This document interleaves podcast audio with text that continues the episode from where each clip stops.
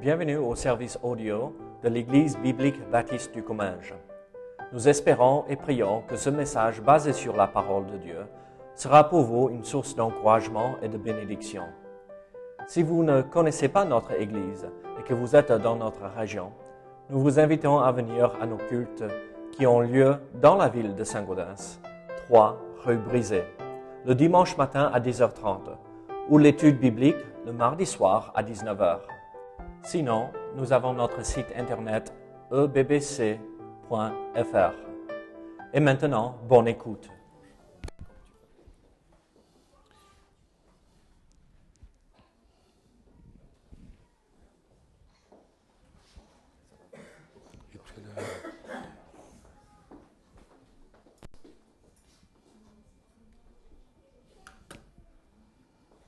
Bonjour à tous. Il fait chaud dans le Comminges. hein. C'est toujours comme ça ici. Bonjour donc, euh, on vient de la région parisienne de Nanterre. Je peux vous parler avec l'accent du midi, mais je parlerai l'accent pointu de, de la ville de la capitale. Voilà. Donc euh, on est content d'être avec vous. On était déjà venu il y a un an et demi, si je me souviens bien. Et puis euh, voilà, donc on est vraiment heureux. Donc Nanterre, c'est la préfecture des Hauts-de-Seine. Les Hauts-de-Seine, c'est donc une sorte de haricot qui fait le tour de Paris, du nord au sud. Et c'est la moitié de la richesse produite en France. Il y a énormément d'entreprises, beaucoup de sièges sociaux, etc. Mais je crois que c'est aussi la capitale du péché. Parce que quand on voit un peu ce qui se passe dans notre ville de, de Paris, c'est vraiment terrible. Quoi. Terrible, terrible, terrible. Donc on a une assemblée qui a commencé il y a quelques années à Nanterre. On avait commencé à la maison, la maison est devenue trop petite. C'était un gros problème parce que le- les coûts de location étaient énormes. Mais le Seigneur nous a bénis en nous donnant la possibilité d'être logés par la mairie. Donc euh, aujourd'hui, mes bien-aimés sont à, ont commencé un peu plus tôt que vous ici votre culte. Et donc on à la salle toute la journée de dimanche.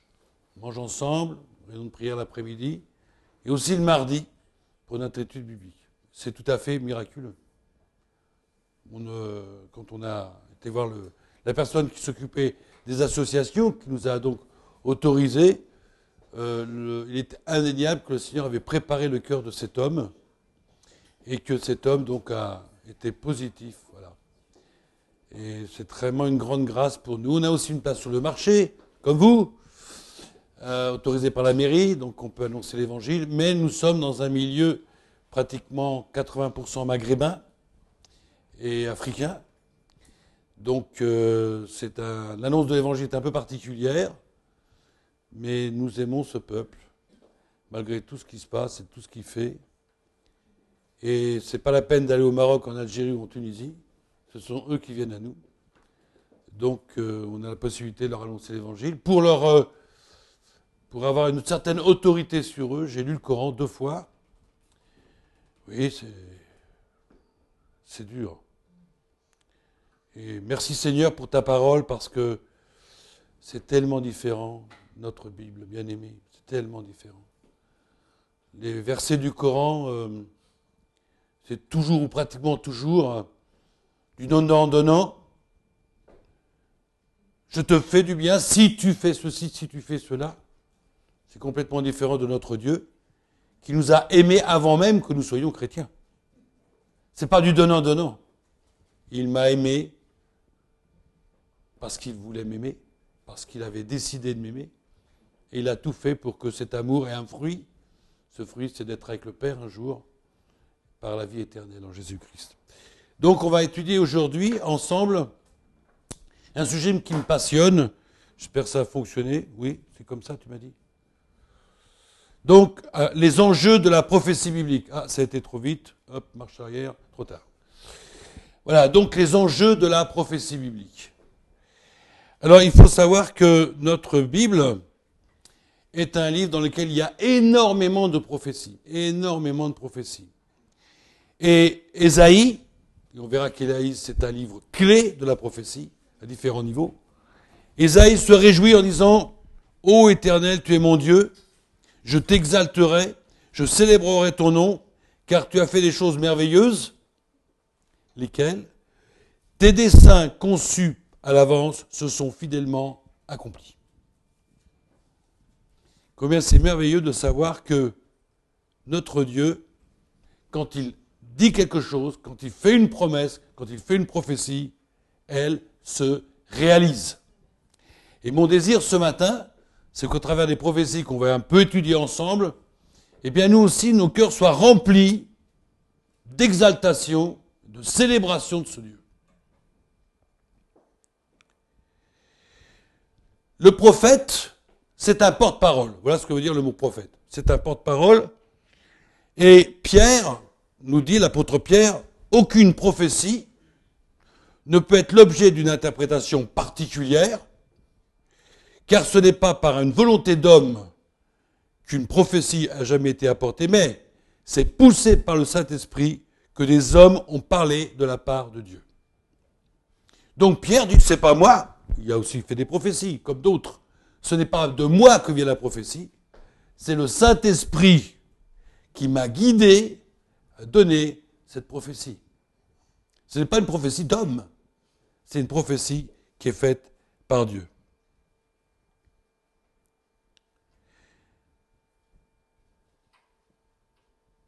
Un des domaines qui rend la Bible donc unique est celui des prophéties. Aucun autre livre sacré, aucune autre religion du monde n'offre quelque chose de comparable à cet égard. Dans le Coran, j'ai trouvé deux prophéties.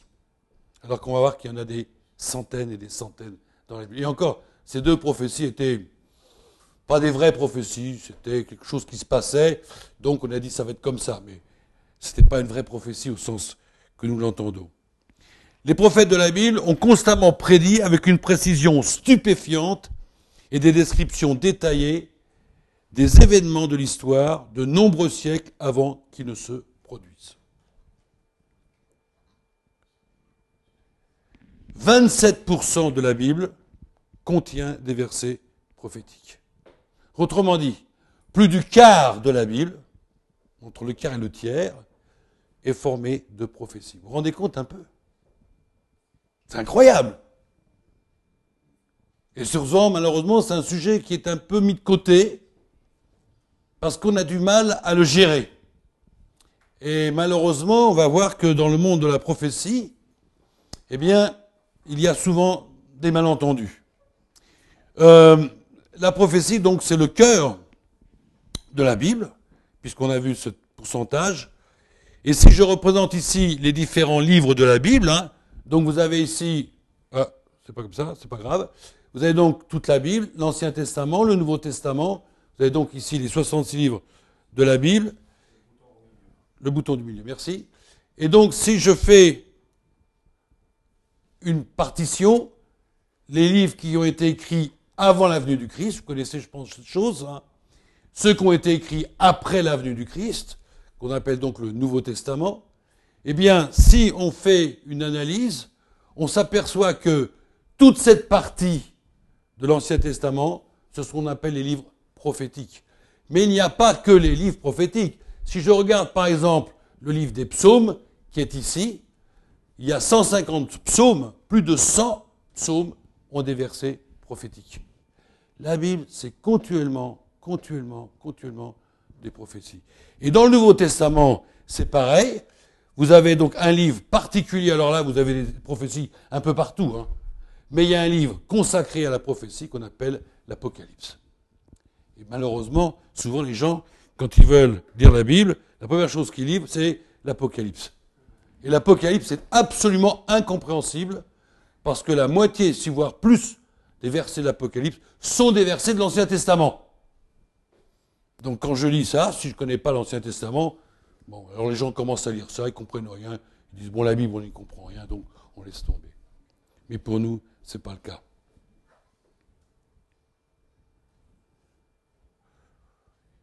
Des centaines de prophéties bibliques se sont accomplies d'une manière méticuleuse, bien souvent après la disparition ou la mort de leurs auteurs. Il y a à peu près plus de 700 prophéties d'événements prophétiques annoncés dans la Bible. Plus de 700.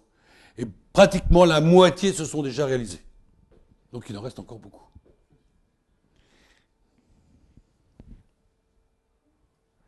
Les recherches historiques et archéologiques, alors ça c'est très important, prouvent à quel point la Bible est unique et est divinement inspirée et protégée. Aucun livre ancien ou moderne ne peut lui être comparé. Aujourd'hui, la preuve des prophéties, nous y croyons par la foi. D'ailleurs, j'aime beaucoup ce verset. La foi vient de ce que l'on entend, ce que l'on entend vient de la parole de Christ. Si vous ne lisez pas la Bible, ben votre foi sera toute petite. Mais si vous lisez la Bible avec un intérêt normal, eh bien, votre foi va grandir. Et c'est ce qui s'est passé ici. Et l'archéologie aujourd'hui, j'aime beaucoup cette, euh, euh, science, prouve vraiment que toutes les prophéties, on verra ça surtout cet après-midi, se sont réalisées d'une manière absolument incroyable. Mais on va en voir quand même un peu ce matin. Nous verrons donc qu'il existe de nombreuses prophéties concernant des nations, des cités bien précises, qui au cours de l'histoire ont toutes trouvé un accomplissement. Seule la Bible manifeste ses preuves prophétiques remarquables, et elle le fait à une échelle si grande qu'elle rend totalement absurde toute explication autre qu'une révélation divine. Et un collègue, prof d'histoire, j'étais prof, hein, un collègue prof d'histoire est devenu, devenu chrétien à cause des prophéties. Parce qu'il a dit, on ne peut pas nier que tout ce que Dieu a annoncé se soit réalisé d'une manière parfaite. La prophétie, on va le voir, c'est une manière dont Dieu veut nous parler. Alors donc, pourquoi Dieu utilise-t-il la prophétie? Pourquoi la prophétie? Le Dieu de la Bible, dans sa sagesse infinie, va utiliser la prophétie pour, premièrement, nous prouver son existence en tant que seul et unique Dieu. La prophétie, Dieu va l'utiliser pour nous démontrer, on va avoir des versets, qu'il existe et qu'il est le seul et unique Dieu. Par les prophéties, Dieu revendique qu'il est parfaitement Dieu, d'une part, mais qu'il n'y a pas d'autre Dieu. Ensuite, il veut nous prouver qu'il est pleinement Dieu, et on va voir justement certains aspects des prophéties qui nous prouvent qu'il est entièrement Dieu. Troisièmement, pour nous prouver qu'il est fiable et fidèle. Fiable et fidèle. Des promesses, on en entend continuellement surtout dans notre haute sphère, ce sont des champions de la promesse, sachant très bien qu'ils ne pourront pas les tenir. Mais ça fait rien, ça fait plaisir. Notre Dieu est différent. Tout ce qu'il dit, il le fait. Et tout ce qu'il a dit qui n'est pas encore arrivé, il le fera. Il est fiable, il est fidèle. Et la prophétie sert aussi pour nous prouver qu'il prend soin de sa créature et qu'il nous aime. Voilà donc quelques-uns, on pourra peut-être en trouver d'autres, quelques-uns des sujets que la prophétie nous enseigne. La capacité à prédire l'histoire avec une telle exactitude implique nécessairement l'aptitude à contrôler l'histoire. Et notre Dieu est un Dieu qui contrôle totalement l'histoire. Alors, je touche, vous voyez, cette, euh, ce qu'on a fait pour le Sri Lanka, et on pourrait se dire, mais Dieu, tu ne contrôles pas là, au Sri Lanka, ce qui se passe. Mais malheureusement, une prophétie faite par le Christ lui-même nous dit qu'il a été persécuté et que nous serons persécutés. C'est peut-être pas la prophétie que nous préférons, mais elle est là. Elle est là. Heureusement qu'il y a cette prophétie quelque part. Sinon, on ne pourrait pas comprendre pourquoi les chrétiens sont persécutés et que dans beaucoup de pays du monde, il n'y a pas qu'au Sri Lanka, hein, eh bien les chrétiens sont persécutés. Le Christ nous dit, parce que vous tenez la vérité, parce que vous apportez la vérité, on vous persécutera. Le maître a été persécuté, nous serons aussi persécutés. Et si ce n'est pas le cas pour l'instant en France, ne croyons pas que nous soyons des chrétiens supérieurs à ceux du Sri Lanka. Mais nous avons l'argent, des possibilités financières qui nous permettent de faire des choses. Rappelez-vous de ça et en particulier d'envoyer des missionnaires, de diffuser la Bible par différents moyens. je m'écarte un peu du sujet, mais il faut que nous comprenions cela. L'annonce et la réalisation de la prophétie démontrent deux des qualités premières de la pleine divinité du Dieu de la Bible. Il est omniscient. Notre Dieu est omniscient, il connaît tout de l'avenir. Il connaît tout de l'avenir. Il n'y a pas de chose qui arrive sans qu'il en soit le maître. Et il est aussi omnipuissant parce qu'il est capable d'intervenir comme il le veut sur des, sur les, hop, c'est parti. Je n'ai pas tout la, la, la phrase, c'est pas grave, sur les événements qui vont arriver. Notre Dieu est omniscient, il sait toutes choses. Il sait qu'actuellement, il y a quelqu'un qui est en train de parler des prophéties. Et il sait qu'actuellement, il y a des gens qui sont en train d'écouter. Il sait tout. Il sait tout. Et hier matin, euh, notre frère, la, réunion de frères, nous a parlé donc Emmanuel, Dieu avec nous. Il est toujours avec nous. Il est toujours avec nous. Il est toujours à nos côtés. Parce qu'il a la capacité de l'être. Et il est omnipuissant. Il, peut tout faire. Alors, quand on parle de la prophétie, il y a des mises en garde importantes à avoir. La première mise en garde concernant la prophétie, c'est le fanatisme prophétique. Alors, il y a toujours eu des gens qui se sont fait connaître pour des prophètes. Vous en connaissez peut-être certains. Edgar Cayce, John Dixon, pour de nous, Nostradamus. Vous avez tous entendu parler de Nostradamus. Bon. Eh bien, Nostradamus, vous savez ce qui s'est passé à Notre-Dame? Enfin, à Leur-Dame, c'est pas la mienne. Euh, on a essayé de trouver dans Nostradamus s'il n'y avait pas un quatrain qui parlerait de ce feu. Eh bien, on a trouvé. Rien du tout, mais c'est pas grave. Il faut bien faire coller une réalité avec une prophétie. Alors, il y a toujours des choses un peu spéciales qui sont un peu vraies. Pourquoi? Parce qu'on n'attrape pas, pas les mouches avec du vinaigre. Alors, il y a toujours des choses un peu vraies, ce qui fait que les gens vont encore plus lire les livres de Nostradamus, Michel de Notre-Dame, plus précis, mais ces prophéties sont sataniques. Et on va voir que Satan est capable, lui aussi, d'intervenir. Donc le fanatisme prophétique, c'est le risque de devenir un, exercice idolâtre, ceux qui s'y attachent, et ils vont mettre de côté tous les autres sujets bibliques. Ils sont branchés, comme on dit, prophétie, prophétie, prophétie il risque de ne plus servir le Seigneur dans les ministères essentiels de l'Église, préférant s'entretenir exclusivement de la prophétie. Ce fanatisme conduit souvent à des tendances sectaires et certains gourous, fondateurs de sectes dangereuses, interprètent abusivement les prophéties à venir à leur avantage en faisant peur aux gens. Et là, vous avez les témoins de Jéhovah, vous avez eu des gourous un peu partout en France, Mandarom, ça peut-être ça vous rappelle un peu ça. Donc certains vont se servir de la prophétie pour attirer à eux, tels des gourous, la foi des gens. Et bien entendu, c'est pour ça qu'il faut faire extrêmement attention à des soi-disant prophètes qui prennent la parole de Dieu comme base et qui détournent des gens. On va voir tout à l'heure comment ne pas se faire avoir. Parce que la Bible nous donne une réponse. Ensuite, la deuxième chose, oh là là, c'est bizarre, hein, une mauvaise appréciation de la valeur que représente la prophétie. C'est-à-dire que la prophétie ne peut se comprendre qu'a posteriori, c'est-à-dire une fois qu'elle s'est réalisée. Et souvent, les gens essayent de comprendre les prophéties à venir et délaisse totalement les prophéties qui se sont déjà réalisées. Et on a vu tout à l'heure Esaïe. Esaïe se réjouissait de voir que les prophéties étaient réalisées. Alors souvent, on a le désir de tout connaître, de tout vouloir connaître tout de suite. Et ça, c'est pas ce que Dieu veut. Dieu me dit, voilà, ces choses existeront quand je le voudrais, comme je le voudrais. Mais elles existeront. Réjouis-toi de ce qui est déjà arrivé afin que tu crois à ce qui va arriver. Vous comprenez? Souvent les chrétiens sont comme des enfants qui déballent leur, leur cadeau de Noël et ils en veulent toujours plus et ils en veulent toujours plus. Et ils ne regardent pas ce qu'ils ont eu. Mais nous, on est pareil. Et ça, ça me choque. Parce que ce n'est pas bien vis-à-vis du Seigneur. Ce n'est pas bien de négliger ce qui s'est déjà passé en voulant toujours connaître ce qui va se passer. Donc ça, ce n'est pas juste, ce n'est pas bien. Et même, je pense que vis-à-vis de Dieu, ce n'est pas correct.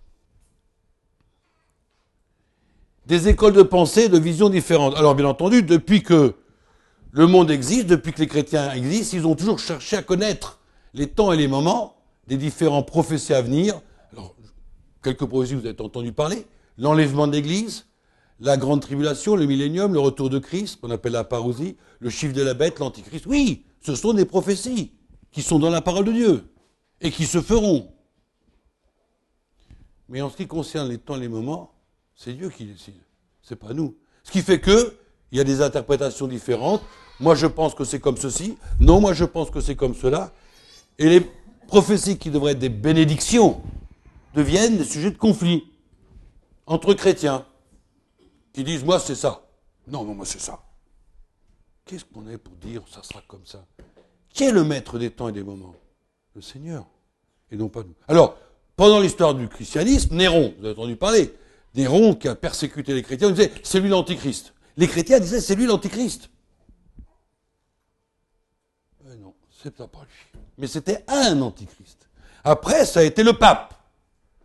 Pendant la réforme, ah oui, quand on tue des dizaines de milliers de chrétiens, on peut penser que celui qui fait ça, c'est l'antichrist. Et on s'arrangeait pour que le chiffre de la bête colle avec ces gens-là. Mais ce n'était pas eux. Mais c'était quand même des antichrists. Mais ce n'est pas celui qui va venir, comme la Bible nous le dit. Nous devons, sachant qu'il y a un risque de dissension entre chrétiens, rester respectueux envers ceux qui ont une autre pensée ou une autre vision que la nôtre. Et ça, c'est quelque chose qui me choque quand certains disent Je connais la vérité, je sais ce qui va se passer, etc. Et si tu n'es pas d'accord avec moi, ça ne va pas. La quatrième chose, c'est les faux prophètes. J'ai parlé tout à l'heure de ces gourous, mais dans la Bible, déjà, on parle des faux prophètes. Et le premier faux prophète, ça a été Satan. Satan qui a repris une prophétie du Christ, de, Dieu, pardon, et qui va dire vous ne mourrez point. C'est faux. Vous voyez sa prophétie? Voilà une fausse prophétie.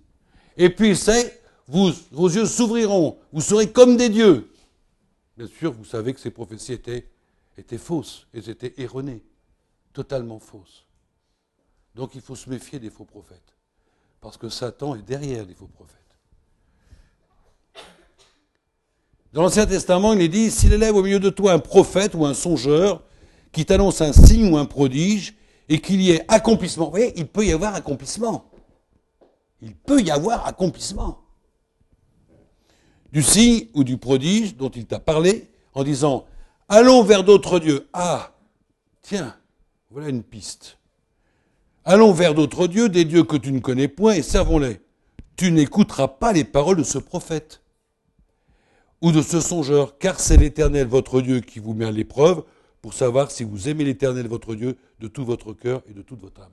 C'est-à-dire que les prophètes, même dans l'Ancien Testament, les faux prophètes, avaient de la part de Satan une mission, c'était d'entraîner le peuple vers d'autres dieux. Et il faisait pour cela des miracles et des prodiges. Et les gens se faisaient avoir. Et si vous connaissez un peu l'Ancien Testament, on voit comment effectivement, souvent le peuple a été berné et entraîné loin de véritables dieux par des faux prophètes. Et comment ils ont ainsi servi des dieux qui n'étaient pas celui de la Bible. Qu'on ne trouve chez toi personne qui fasse passer son fils ou sa fille par le feu, personne qui exerce le métier de devin, astrologue, augure, magicien, d'enchanteur, personne qui consulte ceux qui évoquent les esprits ou qui disent la bonne aventure, personne qui interroge les morts. Ça aussi, c'est des fausses prophéties. Et aujourd'hui, la France croule sous ce genre de choses.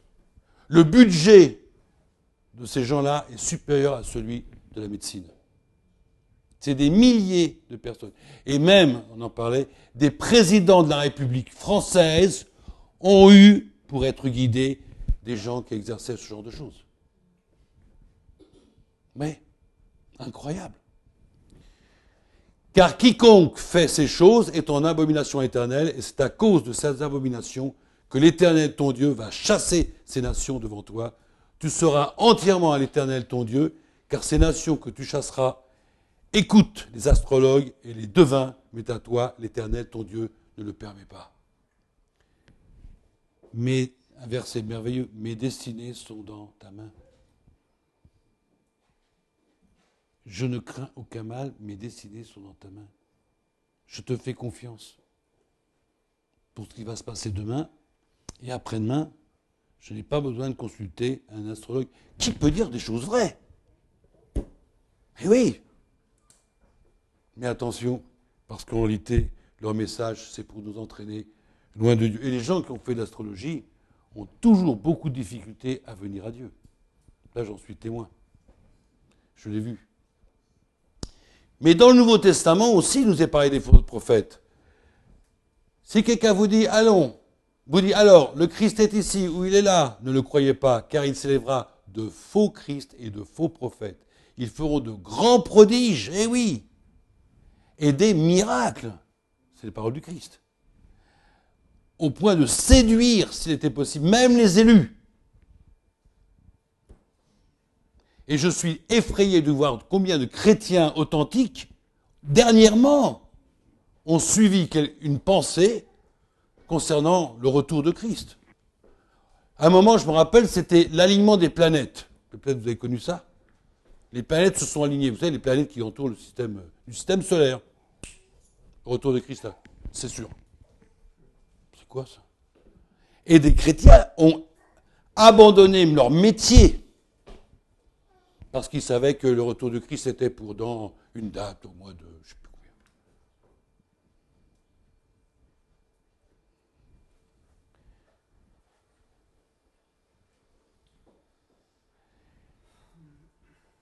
Il y eut parmi le peuple, le peuple juif, de faux prophètes. Vous savez que les faux prophètes dans l'Ancien Testament, que c'est leur sort.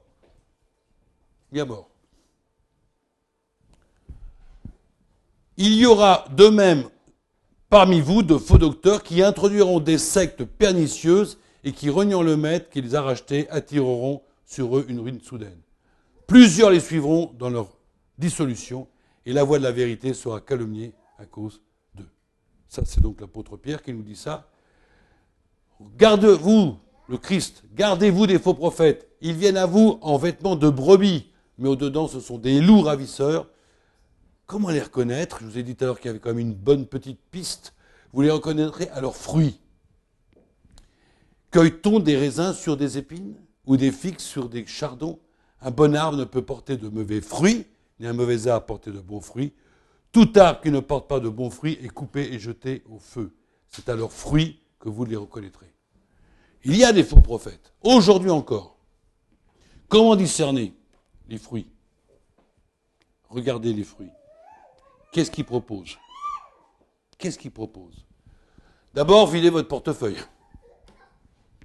Ça, c'est l'église de Scientologie. Eh oui, l'église de Scientologie, c'est énorme. En France, peut-être moins qu'aux États-Unis. Mais c'est énorme. C'est des capitaux énormes. Les Mormons, pareil. Vous savez qu'un des États des États-Unis est pratiquement mormon. On a même, vous avez même failli avoir un président de la République mormon fausse prophétie, si vous connaissez un peu l'histoire. Mais regardez les fruits, l'argent, le sexe, la puissance. Ça, c'est significatif des faux prophètes.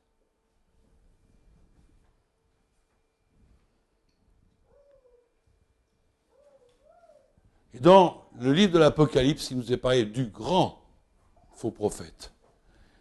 Et la bête fut prise, et avec elle le faux prophète, qui avait fait devant elle des prodiges par lesquels il avait séduit ceux qui avaient pris la marque de la bête et adoré son image. Ils furent tous jetés vivants dans les temps ardents de feu et de soufre. Et là, c'est fini, il n'y aura plus de faux prophètes. C'était le dernier. Mais celui-là, si vous lisez l'Apocalypse, il va en détourner du monde de la vérité. Et aujourd'hui, même certaines églises, on a totalement quitté le domaine de l'évangile pour des systèmes qui sont quand même quelque part de fausses prophéties, par du show, des systèmes où les gens sont là. Ah. Mais qui guide ces gens-là? Si on regarde d'un peu plus près, ce pas des gens qui respectent la parole de Dieu.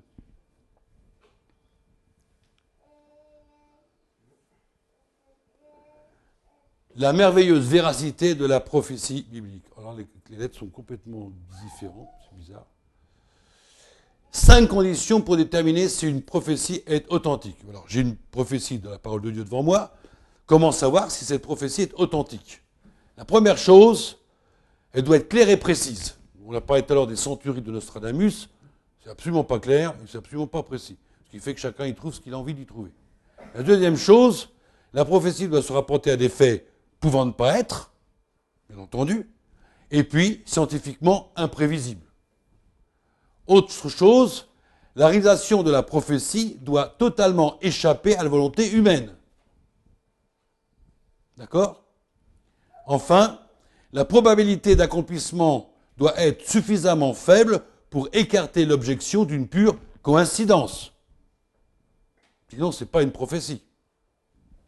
Et enfin, et ça, c'était le point le plus contesté, la date de rédaction doit être prouvée comme étant antérieure à sa réalisation. C'est évident. Si j'écris la prophétie après sa réalisation, euh, c'est plus une prophétie. Et le point qui a été le plus contesté, c'est celui-là. C'est celui-là. C'est incroyable. Les autres, d'accord, mais celui-là était vraiment très contesté. Alors Dieu a une réponse. Dieu a toujours une réponse. Et cette réponse, c'est l'histoire récente du livre du prophète Ésaïe. Je vous ai dit tout à l'heure que c'est dans le livre d'Ésaïe, donc un des livres de la Bible, que l'on trouve le plus, pratiquement le seul livre de la Bible, qui donne cette, autorité aux prophéties venant de Dieu. On va aller voir tout à l'heure. Un, deux, la deuxième chose qu'on a, c'est le maximum de prophéties concernant la personne du Christ. Dans ce livre, qui est assez copieux, assez grand, hein, on trouve, un, le fait que Dieu dise Je suis Dieu, je le prouve en donnant des prophéties. Deux, c'est là qu'on trouve le maximum de prophéties concernant le Christ. Donc, tout récemment, tout récemment, ça date de 1947, donc c'est pas tout récent non plus. Mais il y a eu quelque chose d'extraordinaire. On a découvert, dans des grottes, au sud de Jéricho, pas loin de Jérusalem, dans ces grottes, un berger, un bédouin, un musulman, va trouver des jarres dans lesquelles il y a des documents écrits. Alors, c'est une histoire rocambolesque, je ne vais pas la raconter là parce que ça prendrait du temps, la manière dont ces documents qui étaient dans ces jarres ont été déterminés comme étant tous les livres de l'Ancien Testament, sauf un. Bon, bref. Mais ce qui était extraordinaire, c'est que, voilà, ces fameux manuscrits, les grottes dans lesquelles il y avait ces fameux manuscrits qu'on voit ici. Mais ce qui était fantastique, c'est que L'état de conservation de certains était comme des timbres-postes, tellement ils étaient abîmés par le temps, mais d'autres, comme c'est un climat sec, c'était bien enfermé, étaient intacts. Et celui qui était le mieux représenté, alors voilà une de ces jarres, voilà par exemple des rouleaux de ces documents, le mieux qui était, le celui qui était dans un état impeccable, c'est le livre. Alors, c'est un rouleau. À l'époque, il n'y avait pas de livres comme aujourd'hui. Hein. Vous avez peut-être vu, on dérive comme un papier peint. On déroulait d'un côté, on lisait et on roulait comme ça. D'accord? Comprenez? Oui C'est clair? Bon. Celui-là était intact, ou pratiquement intact. Et non seulement il était intact, mais il était complet. Et on a pu le mettre à Jérusalem dans un écrin, si je puis dire. Et ce livre, une fois déplié, fait 7 mètres 30. Vous vous rendez compte 7 mètres 30. Alors ce sont des feuilles de parchemin cousues les unes aux autres. 7 mètres 30. Oui, mais il est daté d'avant Jésus-Christ. C'est-à-dire que Dieu, à cette question que certains disaient, mais ça a été écrit après, on va voir pourquoi, c'est tellement incroyable, mais ça a été écrit après. Et Dieu permettait qu'un bédouin musulman découvre un document qui prouvait que tout avait été écrit avant la venue du Christ. Et ça, euh, ça a été annoncé comme la plus grande découverte archéologique du siècle dernier. Parce qu'effectivement, pour nous chrétiens, bon, c'est n'est pas nécessaire pour nous de, pour croire, on croit. Mais Dieu veut montrer, il a montré en particulier à son peuple, au peuple juif, l'autorité des prophéties concernant le Christ. Et quelqu'un qui va à Jérusalem et qui le lit, un juif qui lit ça, il voit les passages, on dira un peu tout à l'heure, concernant la personne de Christ et son œuvre. Vous voyez comment Dieu répond? Notre Dieu est merveilleux. Il fait des choses fantastiques au moment où il le veut.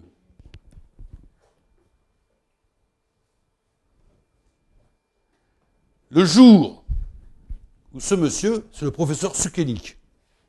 Vous voyez le rouleau? Il n'y en a qu'une partie. Hein. A dit, écoutez bien, le jour même, le 29 novembre 1974, 47, à chaque fois je me trompe. Heureusement que ma femme est là. Hein. Mon aide semblable à moi. On a fêté nos 51 ans de mariage. Et je l'aime.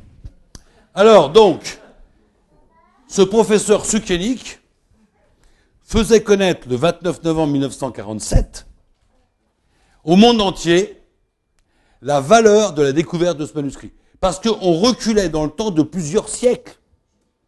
Les documents qu'on avait dataient du 6e, 7e, même 10e siècle. Et là, un siècle avant Jésus-Christ, vous vous rendez compte le bon? Et vous savez ce qui s'est passé ce jour-là également? Le même jour, un vote aux États-Unis, le même jour, un vote aux États-Unis donnait enfin au peuple juif une partie, une partie seulement de ce pays. Comment? Si, si, le 29 novembre. Le 29 novembre 1947, un vote aux États-Unis par 33 voix pour, 13 contre et 10 abstentions, le plan de partage de la Palestine. Le même jour. Et vous savez où j'ai trouvé ça? À la bibliothèque François Mitterrand, à Paris. Monsieur Mitterrand n'était pas tellement pour les choses de Dieu. Hein. Le même jour, Israël retrouvait son pays, enfin une partie de son pays, et le livre le plus sacré, le plus saint, si je puis dire, de tout l'Ancien Testament, le Louvre d'Isaïe. Ça, c'est notre Dieu. Vous vous rendez compte un peu? Ça va, vous n'êtes pas trop chaud? Bien, donc, c'était un cadeau de Dieu. Et il y avait une prophétie une prophétie dans le livre d'Ésaïe, comme toujours, si je puis dire, qui a jamais entendu pareille chose, qui a jamais rien vu de semblable, un pays peut-il naître en un jour? Une nation est-elle enfantée d'un seul coup? Ésaïe, Yeshua fantastique, extraordinaire. Et Dieu veut nous réconforter, nous dire, c'est moi le maître. Je fais ce que je veux quand je veux. Mais toi, je t'aime et je veux le meilleur pour toi. Et je te ferai le meilleur pour toi. Et là, Israël retrouvait deux choses fondamentales.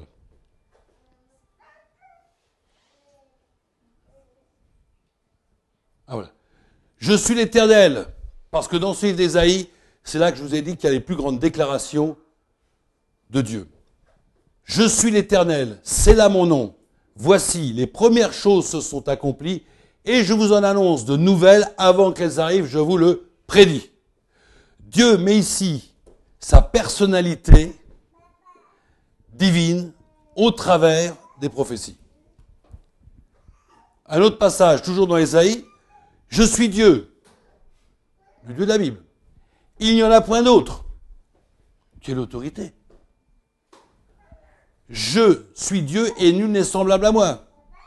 Démonstration, j'annonce dès le commencement ce qui doit arriver et longtemps d'avance ce qui n'est pas encore accompli. Je dis, mes arrêts subsisteront et j'exécuterai toute ma volonté. Voilà, Dieu s'engage. Il dit, voilà, je suis Dieu. Et je te le prouve. Moi, j'annonce les choses avant qu'elles arrivent. Et je suis le seul à pouvoir le faire. Vous comprenez l'intérêt de ce livre?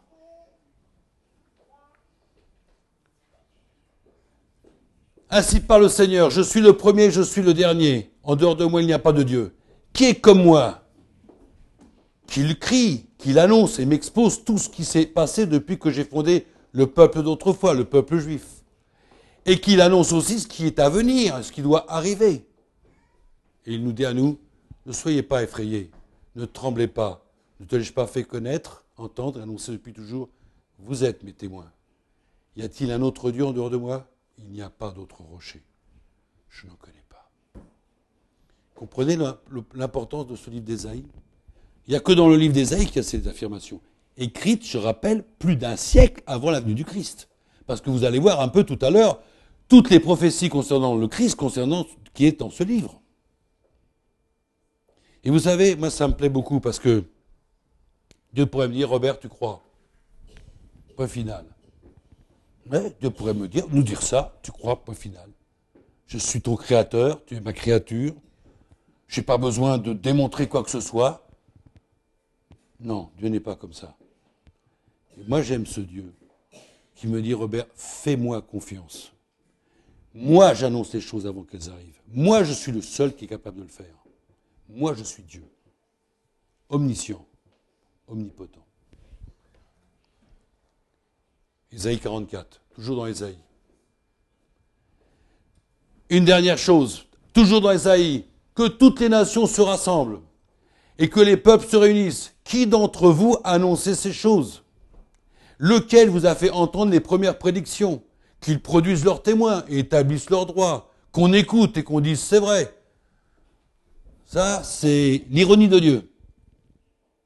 Allez-y. Allez-y, monsieur Nostradamus. Allez-y, Edgar Case. Allez-y, les autres. Annoncez-moi des choses claires, nettes et précises qu'on écoute et on verra. Non, notre Dieu, les professions, pardon, les prédictions de notre Dieu sont tellement au-dessus des autres qu'il n'y a pas photo.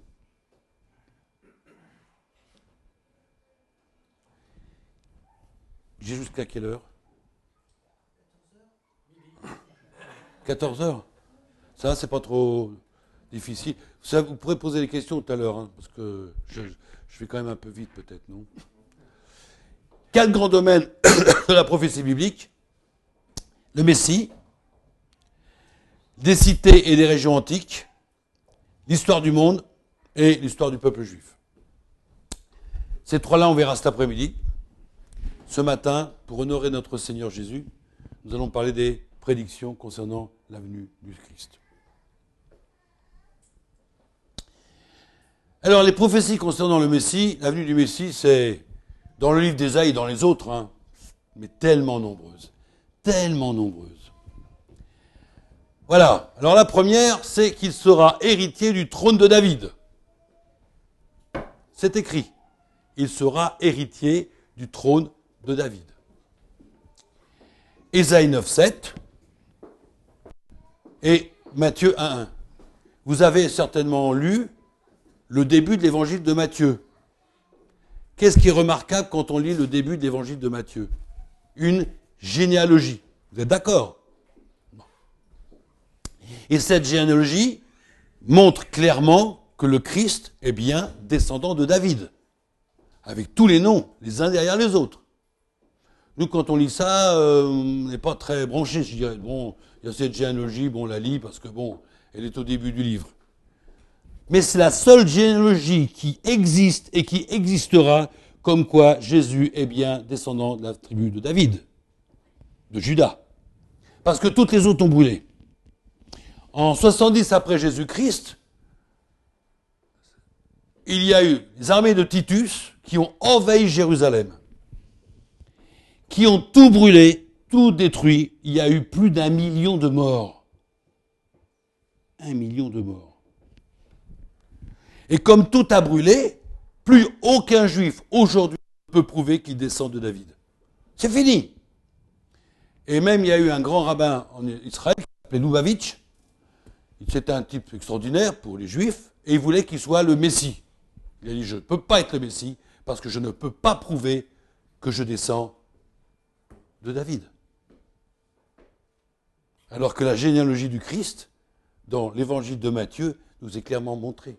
Comprenez l'importance Maintenant, quand vous lirez cette généalogie, vous direz, c'est très important.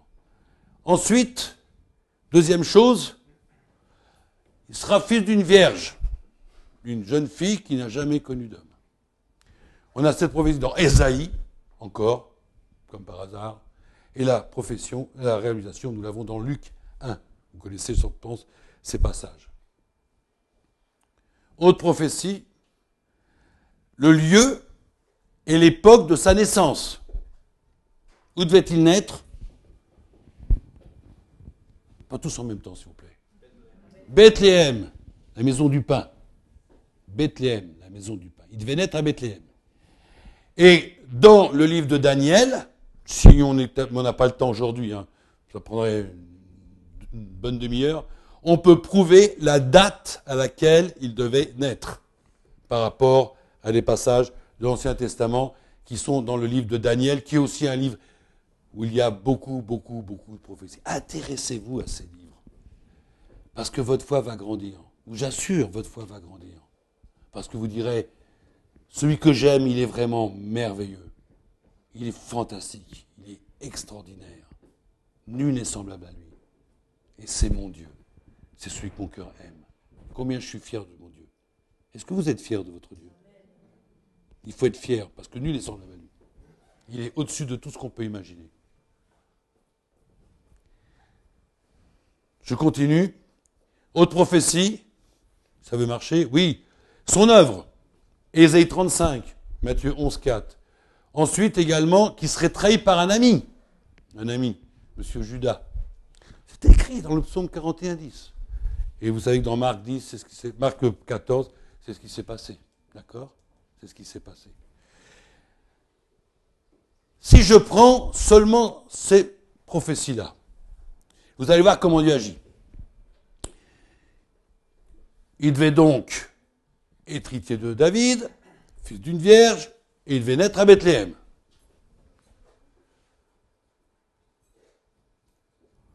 L'Éternel en a fait serment à David, il ne reviendra pas sur ce qu'il a promis, je mettrai sur ton trône un fils issu de toi.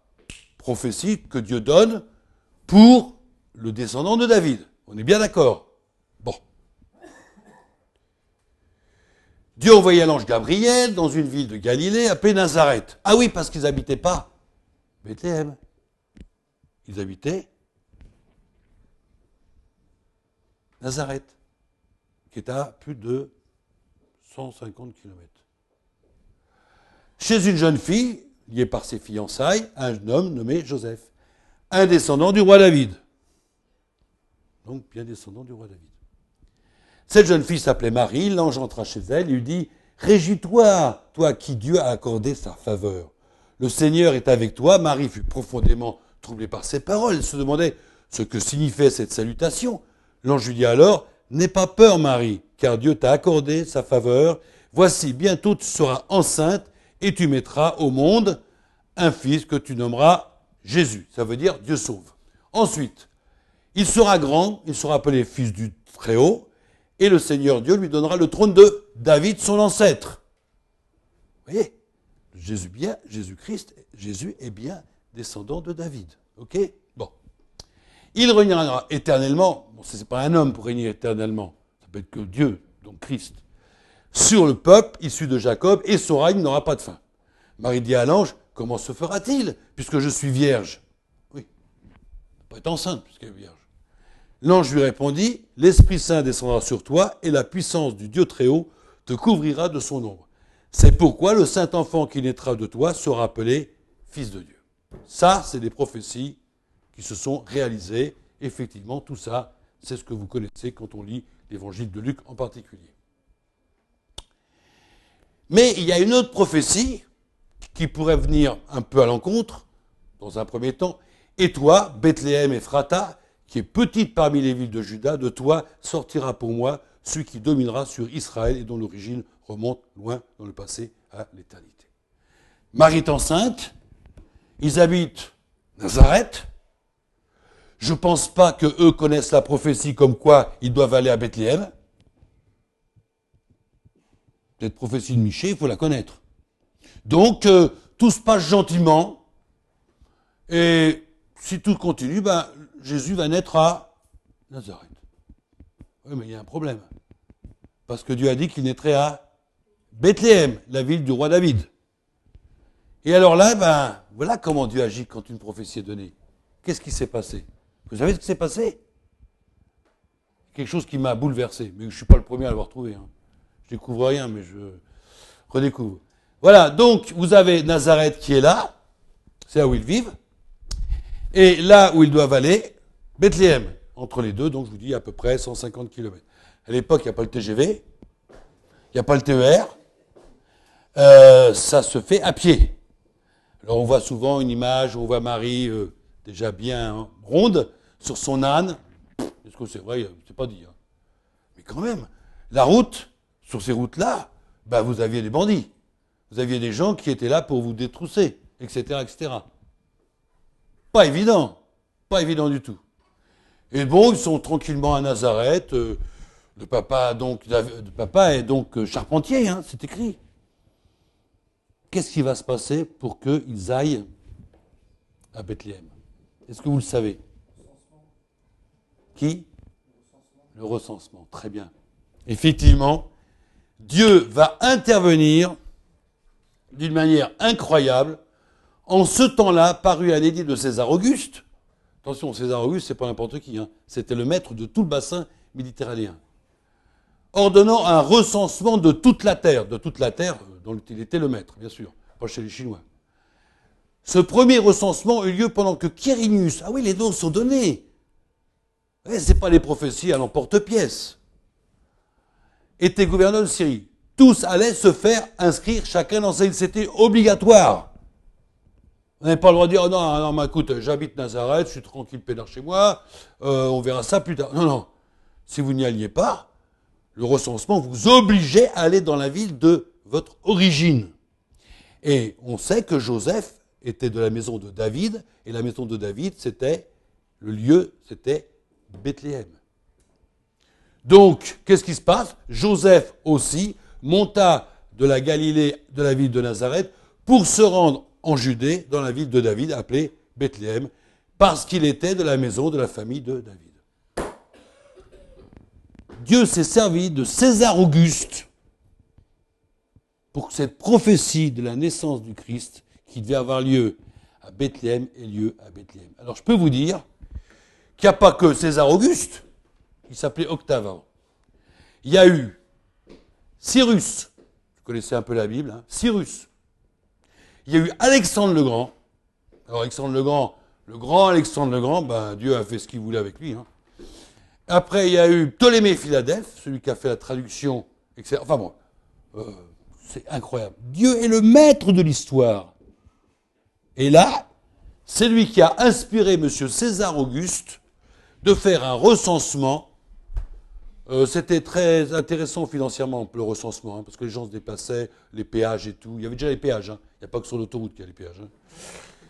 Bah oui, vous rappelez-vous, il y a, Matthieu était péagé. Alors, peut-être vous avez vu, il passait pratiquement à Jérusalem. Et puis, ça permettait aussi de récolter quelques soldats. Oui, tout était. Et j'ai regardé l'histoire, effectivement, il y a bien eu un recensement en l'an moins 8 avant Jésus-Christ. Mais je pense que vous savez que Jésus-Christ n'est pas né en, l'an 0. Il est né au moins en moins 6. Vous saviez ça, non, Et donc là, il y a eu un recensement qui a eu lieu, effectivement. L'histoire le dit, l'histoire nous le dit. Et monsieur César Auguste est connu, et Quirinius aussi.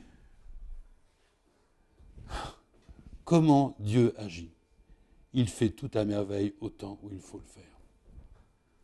Je continue. Vous êtes gentil pendant un peu de temps. Donc, là, il va arrêter. Donc, son fils premier-né, bon, d'accord, ok, vous le savez, hein, Peut-être qu'il y en a eu d'autres après. Autre prophétie, accusé faussement. Il souffre à notre place, Ésaïe, 53, on dira un peu tout à l'heure peut-être.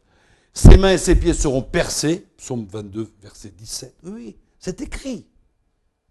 C'est écrit. Sa mort, sa résurrection et son ascension et nous savons que maintenant notre Seigneur est auprès du Père, à la droite de Dieu, et il fait là encore ce qu'il veut. Voilà quelques prophéties concernant le Christ. Mais il y en a bien d'autres. Hein. Si je fais le total, on en a des centaines. Hein. On annonce plus de 300 prophéties qui trouvèrent leur accomplissement dans la personne de Jésus-Christ lui-même lors de sa venue sur terre. D'autres prophéties aussi parlent de la propagation de l'évangile, du christianisme, des fausses religions, des fausses doctrines, ainsi que de nombreux autres sujets. Mais ce qui m'intéresse, ce qui nous intéresse ce matin, c'est la personne de Jésus-Christ. Son entrée triomphale à Jérusalem, le, quel, dimanche c'était? Le dimanche des? Oh, Joli. Bravo. Ensuite, ça c'est pareil, c'est écrit. Le rejet de Jésus par son propre peuple. Isaïe, oh là, bizarre, hein, c'est pas normal ça. Le silence de Jésus devant ses accusateurs. Oh là là. Les soldats partagent et tirent au sort ses vêtements. Vous connaissez ces versets. Mais tout ça, c'était écrit. Faut pas croire que c'est par hasard qu'ils ont fait ça. Euh, est-ce que le Christ pouvait intervenir? Non. Il est sur la croix, il ne peut pas intervenir. Les soldats font ça parce que c'est écrit, mais ils ne le savent pas. Mais ils font tout en fonction de ce qui est écrit. C'est un peu dommage parce que là, bon, c'est pas grave. Hein. Excusez, il y a un petit problème. Aucun de ses os ne fut brisé.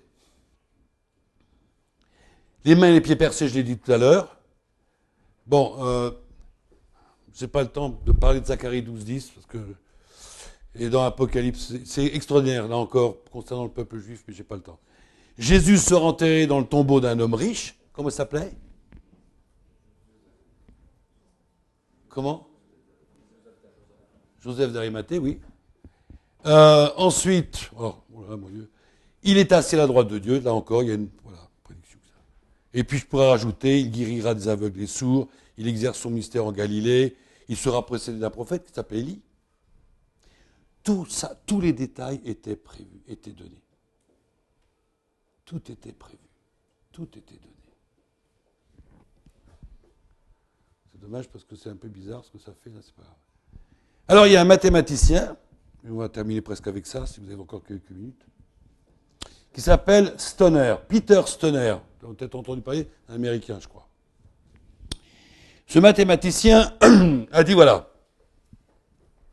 je vais prendre les 48 prophéties concernant le Christ qui sont les plus précises, celles qu'on ne peut pas discuter. C'est comme ça, ses mains, ses pieds percés, par exemple, et d'autres. Il a pris les 48 prophéties les plus précises. Et il a dit, pour que les 48 prophéties existent, il y avait une chance sur 1 suivi de 157 zéros. Ça vous dit pas grand-chose. Hein. Voilà. Alors là, ce n'est pas une chance sur 2, ou une chance sur 10, ou une chance sur 20, ou une chance sur un million, ou un milliard. C'est une chance sur des milliards, de milliards, de milliards, de milliards, de milliards, que les 48 prophéties les plus précises se réalisent. Ça ne vous dit pas grand-chose. Hein. Là, vous allez comprendre. Il y a une petite euh, démonstration. Voilà la carte de notre bon pays. Lille en haut, Dunkerque, Marseille. Vous, vous êtes par là, hein, je crois. À peu près. Hein. Moi, je suis de là-haut, là. Alors, voilà la, carte de France. Vous avez vu le chiffre tout à l'heure. Si j'avais tout ça en pièces de 1 euro, 1 euro, j'en aurais suffisamment pour recouvrir toute la France.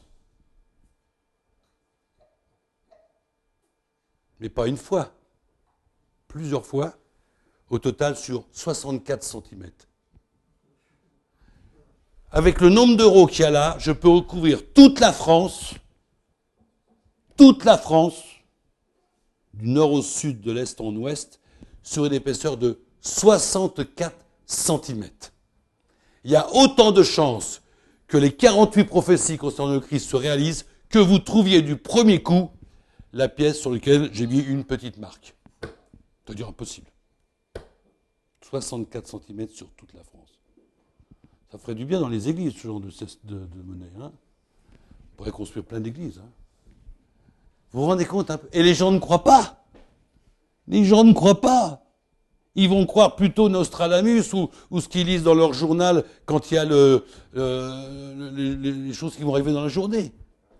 Et ils ne croient pas quelque chose d'aussi précis. Des millions de gens parient leur vie en rejetant l'exactitude des prophéties bibliques. Et je crois que si le Christ revenait aujourd'hui, il serait aussi très étonné de notre incrédulité, comme il y a été d'ailleurs à son époque. Vous vous rendez compte un peu? 48 prophéties, alors je dis qu'il y en a plusieurs centaines.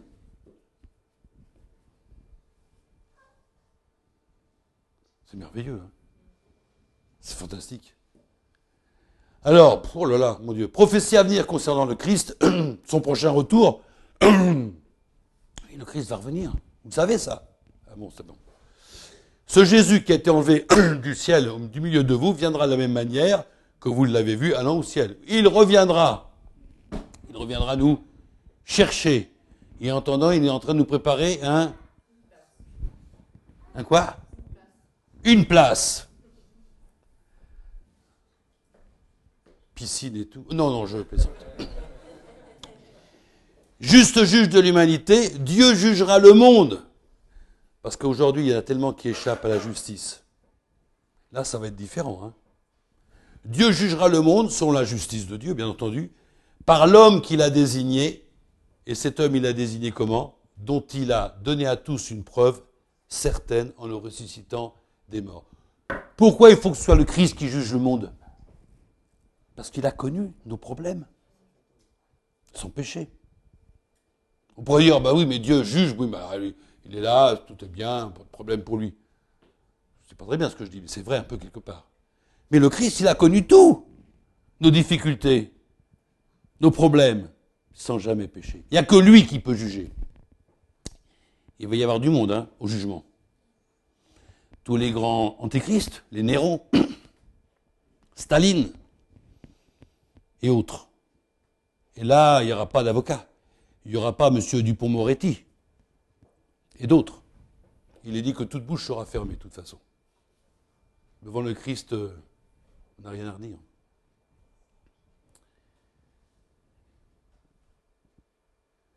Alors le Christ lui-même a prophétisé. Il a fait beaucoup de prophéties. Et il va reprendre, pour manifester la valeur de ces prophéties, le même système que Dieu avait fait dans l'Ancien Testament. Vous vous rappelez, il avait dit, oh je suis Dieu, ça c'est l'Ancien Testament, regardez bien, je suis Dieu, il n'y a pas d'autre, je suis Dieu, n'est semblable à moi. J'annonce dès le commencement ce qui doit arriver et longtemps d'avance ce qui n'est pas encore accompli. Vous vous rappelez? Ça, c'était Dieu le Père. Quand le Christ fait une prophétie, qu'est-ce qu'il va prendre? Eh bien, la même chose. Regardez, ça c'est fantastique. Dès après, le Christ, je vous le dis, avant que la chose arrive, afin que lorsqu'elle arrivera, vous croyez que je suis. Et après, on va dire que Jésus-Christ n'est pas parfaitement Dieu? Il est parfaitement Dieu. Voilà une preuve. Oh, il y en a des, il y en a beaucoup. voilà une.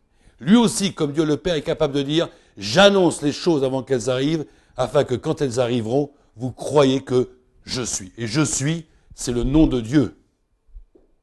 Ayez je suis celui qui suis. Et maintenant, autre possibilité, dans Jean 14, je vous dis ces choses avant qu'elles arrivent, afin que lorsqu'elles arriveront, vous croyez. Là encore, les mêmes arguments que Dieu le Père dans le livre d'Ésaïe. J'annonce les choses d'avance. Alors, les prophéties d'Ésaïe sont énormes concernant le Christ. Il y a, par exemple, Ésaïe 42, on en a parlé tout à l'heure, je passe parce qu'on a déjà dit ces choses, je peux revenir. Ésaïe 46, pareil. Ésaïe 7, verset 14, le Seigneur lui-même vous donnera un signe, la jeune fille sera enceinte. C'est ce qu'on a vu avec Marie. Euh, Matthieu 1, 22, l'accomplissement de cette prophétie. C'est bizarre que les versets soient un peu bizarroïdes comme ça. Ésaïe 9, 6, le verset de Noël. Dans 80% des assemblées à Noël, on donne ce verset. Car un enfant nous est né, un fils nous est donné, et la domination reposera sur son épaule, on l'appellera admirable, Pellé en hébreu, admirable. Il est admirable, notre Seigneur. Conseiller, Dieu puissant, Père éternel, prince de la paix. Si un jour vous discutez avec un témoin de Jéhovah, je vous donner un petit truc, vous lui dites avec sa Bible, pourtant bien trafiquée, de lire ce passage. Ils ne l'ont pas trafiqué. Je ne sais pas pourquoi Dieu n'a pas permis, je ne sais pas. C'est exactement ça, je vous promets, c'est exactement ça. Dieu puissant, Père éternel, c'est bien la démonstration qu'il a devant les yeux que Jésus-Christ est vraiment Dieu total. Ça le fait plusieurs fois, ça. Je crois que Dieu n'a pas permis qu'ils trafiquent, selon leur bonne habitude, la parole de Dieu.